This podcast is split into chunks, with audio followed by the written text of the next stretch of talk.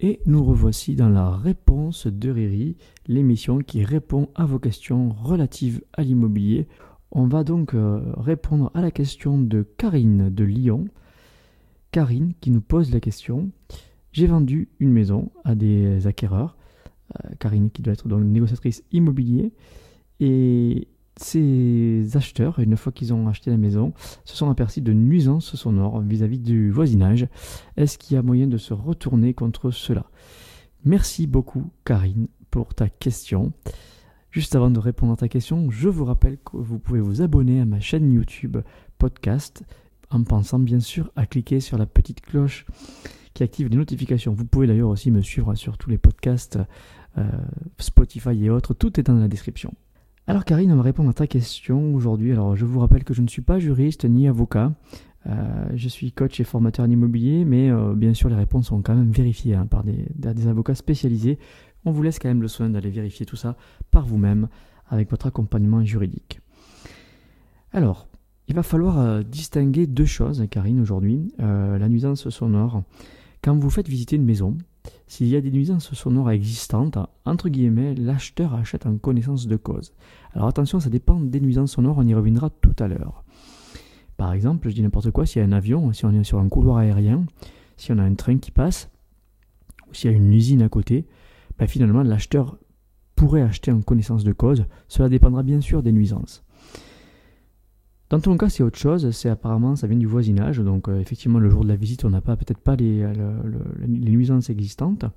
Et quelques temps plus tard, effectivement, l'acheteur se retrouve en présence de nuisances sonores. Alors, il faut savoir que ça ne concerne pas forcément qu'un achat immobilier. Hein. La nuisance sonore, effectivement, concerne tout le monde hein, au quotidien.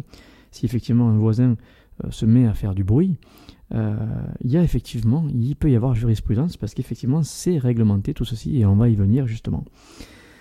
Alors il y a plusieurs, euh, bien sûr, plusieurs, nuisances sonores. Euh, par exemple, ne serait-ce que tout ce qui est bricolage, voilà, jardinage, alors tondeuse, euh, je ne sais pas, tailleuée, débroussailleuse ou autres travaux, hein, peu importe. Tout ceci est réglementé. Alors bien sûr, ça dépend des municipalités.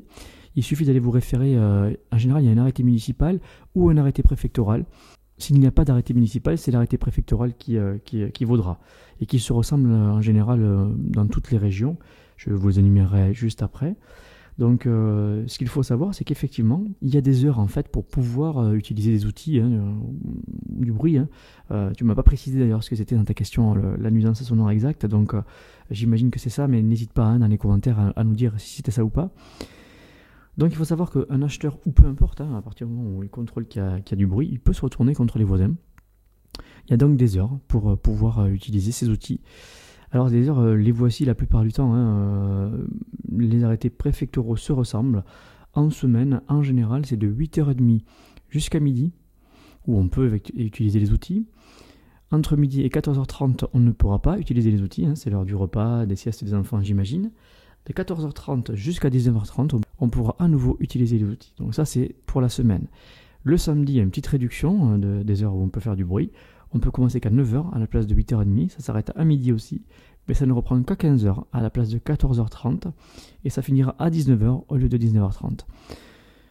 Et le dimanche, qui est le plus souvent concerné par ces problématiques, le dimanche, on ne peut faire du bruit que de 10h à midi. Voilà, c'est interdit de faire euh, du bruit, d'utiliser les tondeuses le dimanche après-midi quand vous avez du voisinage ou autre outil. Hein. voilà. Donc j'espère que j'ai répondu à tes questions. Il faut savoir que bah, que ce soit un acheteur ou pas, il peut tout simplement se retourner en faisant euh, appel, euh, voilà, en faisant appel, des fois ne serait-ce qu'à la mairie, hein, la municipalité, pour avoir une médiation. C'est quand même la première chose intéressante. Et après, bien sûr, avec des poursuites plus formelles, avec des procédures et autres. Voilà, j'espère que j'ai répondu à ta question, Karine. N'hésite pas d'ailleurs à aller sur radiotransac.fr dans les commentaires pour nous dire si on a bien répondu à ta question. Je vous rappelle d'ailleurs comment poser vos questions. Il suffit d'aller sur radio-transac.fr, radio-du-6 transac.fr, et vous allez donc dans dédicace audio et vous nous laissez votre message. On y répondra tous les jeudis de 15h à 16h sur radiotransac.fr. Je vais vous laisser en compagnie de la dernière pause musicale de l'émission. Juste après cette pause musicale, vous aurez la retransmission d'une minute de rire. La minute de rire, c'est une émission que je fais en live sur les réseaux sociaux, en vidéo cette fois-ci. Et donc vous aurez la retransmission en podcast euh, sur la dernière demi-heure de l'émission. Je vous retrouverai juste à la fin de l'émission. La réponse de Riri, le jeudi de 15h à 16h sur radio3 On répond à vos questions.